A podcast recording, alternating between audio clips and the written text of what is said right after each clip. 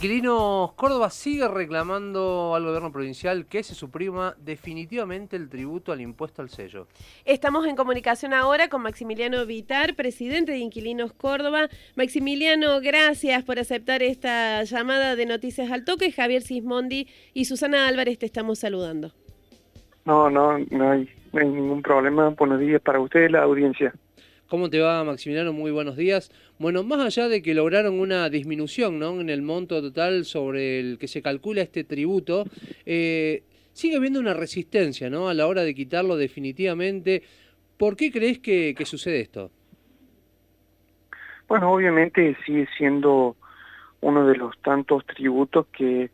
es muy difícil poder eh, evadir, porque obviamente que en este sentido siempre hay una, una obligación por parte, ya sea de, algunos escribanos o, algunas inmobiliarias, de, que esto se, se, cumpla.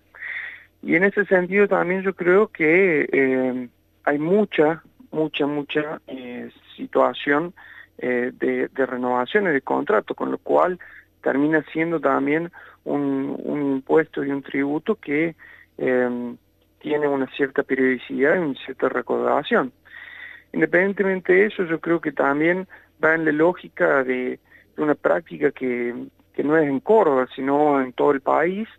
eh, y que bueno, obviamente que lo que se busca con este tributo es grabar en algún sentido un negocio oneroso, y también desde ese punto de vista es que nosotros eh, planteemos la discusión de que en este tipo de contratos no debería estar.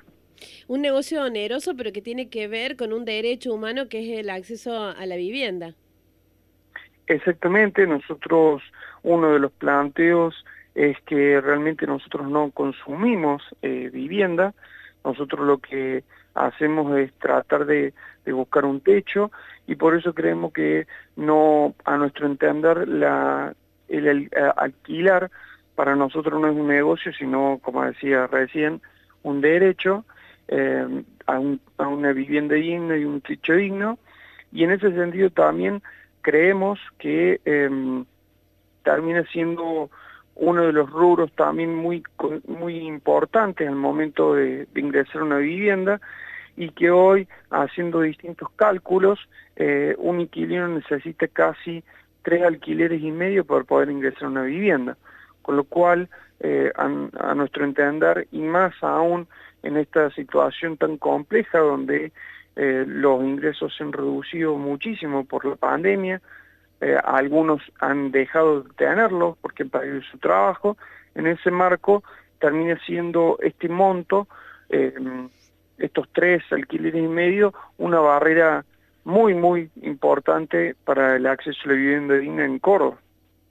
Maximiliano, bueno, uno lo, cuando lo ve, lo analiza, ¿no? La, posibilidad, cuando a lo mejor una familia piensa eh, en un alquiler, lo complejo que es esto, y vos lo estás señalando, que se necesitan tres sueldos, digamos, para poder ingresar a una vivienda, eh, y si bien están peleando, ¿no? Contra, para suprimir este tributo, ¿no? Que, tiene que ver con el impuesto al sello, también otro de los temas que, también se plantea tiene que ver con este mes de depósito, que siempre muchas veces eh, las inmobiliarias lo piden, y teniendo en cuenta que es poner eh, eh, un alquiler más al que uno tiene que abonar cuando ingresa eh, la familia. ¿Cómo, ¿Cómo se puede llegar a, resolver esta cuestión? ¿Hay posibilidades que a futuro se, se pueda rever, a lo mejor con, con, con, las inmobiliarias? ¿cómo, ¿Cómo se puede ver este tema? Bueno, nosotros con respecto al tema del depósito, modificamos la ley de alquileres, primero limitándolo solamente un mes, y sí con la obligación que se devuelve de manera actualizada, que antes no se hacía, eh, y con también un, eh, un, periodo claro de cuándo se tenía que devolver. Antes pasaban 30 o 60 días de que uno entregó el departamento y seguía sin poder recuperar ese depósito. Pero sí es importante, mm, nosotros, por ejemplo, eh, para hacer un cálculo medianamente generalizado, Hoy una vivienda de tres dormitorios, no en un barrio muy popular, eh, ni, muy caro en, Córdoba, sino un barrio promedio de Córdoba, está más o menos en 35 mil pesos. Eh, con ese monto de alquiler, esa familia inquilina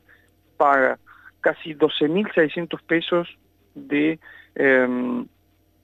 lo que es eh, el impuesto del sello, el timbrado, 63.000 pesos de comisión, eh, el mes de adelanto y el mes de depósito, como decís vos. Es decir, que con esos cuatro rubros, eh, hoy una familia que va a pagar 35 mil pesos el primer año de contrato, Em, necesita 140 mil pesos de bolsillo, en el bolsillo, tiene que tener 140 mil pesos en el bolsillo para poder ingresar a esa vivienda. Entonces nosotros creemos que en ese sentido eh, es necesario no solamente em, empezar a cambiar ciertas prácticas, como por ejemplo recién comentabas vos el tema del, depósito, sino también prácticas que nosotros también venimos discutiendo en la legislatura, que es el tema que la Comisión Inmobiliaria para el Dueño, que es un proyecto que hemos presentado hace tres semanas, y que también nosotros insistimos eh, con respecto al tema del impuesto al sello, porque mm, no todos los inquilinos saben que cuando uno que el impuesto al sello se paga 50% del inquilino y 50% del propietario. Y desgraciadamente, al igual que comentaba vos recién con los depósitos y otras cuestiones más, hay ciertas tradiciones y prácticas que tiene el mercado inmobiliario que hacen que ciertos gastos directamente lo afronte 100% el inquilino. Eh, y en ese sentido, vuelvo a insistir, eh, ya veníamos con una situación muy compleja, muy complicada, eh, donde incluso planteamos y seguimos insistiendo que muchos inquilinos para poder ingresar a una vivienda se tienen que endeudar o destinar el, el aguinaldo o algún ahorro que pueda llegar a tener para poder ingresar a una vivienda. Y obviamente también la pandemia ha profundizado esta, este, esta, esta crisis y esta complejidad. Por eso para nosotros no solamente es muy importante que primero se cambie esa, esa tradición en la cual em, se esté pagando el inquilino el 100% cuando no corresponde el impuesto al sello, sino también modificar con la ley, eh, con, con leyes, la eliminación de este impuesto que incluso, Javier, me gustaría resaltar que es un pedido también del mismo Colegio Corredor Inmobiliario. Eh, y obviamente también avanzar con el proyecto que nos hemos presentado hace tres semanas de que la Comisión Inmobiliaria le pague el dueño, porque vuelvo a insistir, me parece que tienen que brindarse las condiciones reales de un acceso a una vivienda digna en, Córdoba. Recordamos que estamos en comunicación con Maximiliano Vitar, presidente de Inquilinos Córdoba. Maximiliano, estabas diciendo recién que en la legislatura presentaron este proyecto, eh, participaron de la audiencia pública virtual por el presupuesto 2021 en la legislatura también. ¿Para cuándo esperan una respuesta y hay expectativas sobre que haya una respuesta concreta frente a esta propuesta que han hecho ustedes? Bueno, la audiencia se da en el marco de una disposición em, legal y constitucional que tiene la provincia, donde distintos proyectos que tienen dos lecturas, eh, se da un ámbito de participación. Eh, en, esa, en esa audiencia pública estuvieron distintas autoridades de, la legislatura de Córdoba, eh, estuvieron y, y, muchos representantes de todos los bloques donde em, pudimos exponer y plantear esta circunstancia, creemos que eh, tiene que ser algo que, que sea escuchado, más que todo también porque nuestro entender eh, termina siendo em, eh, una de, hemos planteado casi tres alternativas. Primero, la eliminación directa del, del, del impuesto, pero también hemos planteado dos alternativas más por las dudas, es que fuese para, realizar algo mucho más progresivo, en la cual por un lado planteamos que eh, tomar otros modelos, como por ejemplo el de emisiones, que eh, tiene en cuenta solamente el primer año de contrato, no los tres años como se calcula acá en Córdoba, eh, o en su defecto que se tenga en cuenta el valor fiscal de la vivienda. Y en ese sentido planteamos que tenía que ser por lo menos eh, 6 millones de pesos, que es lo que se tenía que tener en cuenta, y a, a partir de los 6 millones de pesos, eh, sí pagar el 1% sobre lo que paga eh, el contrato, porque nosotros veíamos y seguimos insistiendo que había una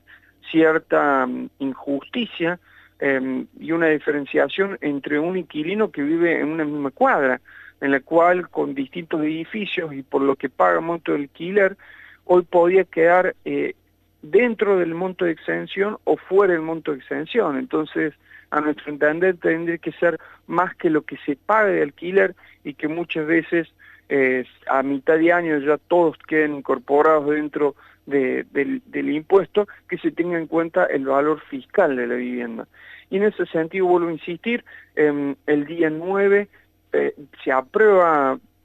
se trata por segunda lectura el, presupuesto y nosotros ahí vamos a estar expectantes y con la con la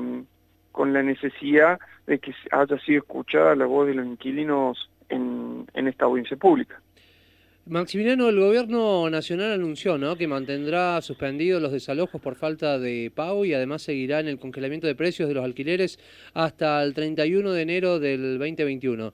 ¿Dónde pueden recurrir las personas que no logran que su locador respete este decreto?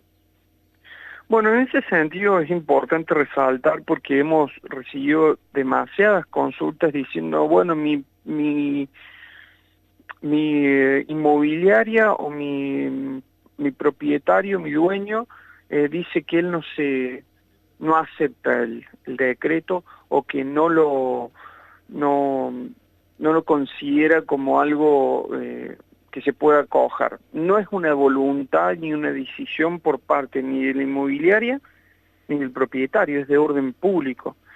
Eh, por lo cual es eh, una ley que no se puede no cumplir o que queda a la eh, voluntad por parte del propietario o del inmobiliario. Con este, en este sentido, sí creo que es necesario resaltar de que nosotros le hemos trasladado al Ministerio y el Gobierno Nacional la necesidad de que haya una, una actitud mucho más activa en la difusión de este decreto eh, que ya estamos a, menos de dos meses de que se venza y en ese sentido también que haya una autoridad de aplicación con poder sancionatorio, porque nosotros también hemos sido las organizaciones eh, en este casi en estos casi ocho meses los que han sido los promotores de esta de, esta, de estas reglamentaciones eh, y también los que han en algún sentido garantizado y llevado a, y transmitido a cada uno de los inquilinos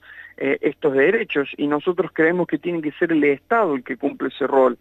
como también eh, insistir en que si las condiciones para el 31 de enero no se mejoran o, no se han modificado como las que se tuvieron en cuenta en el momento de la prórroga, nosotros vamos a seguir insistiendo que por lo menos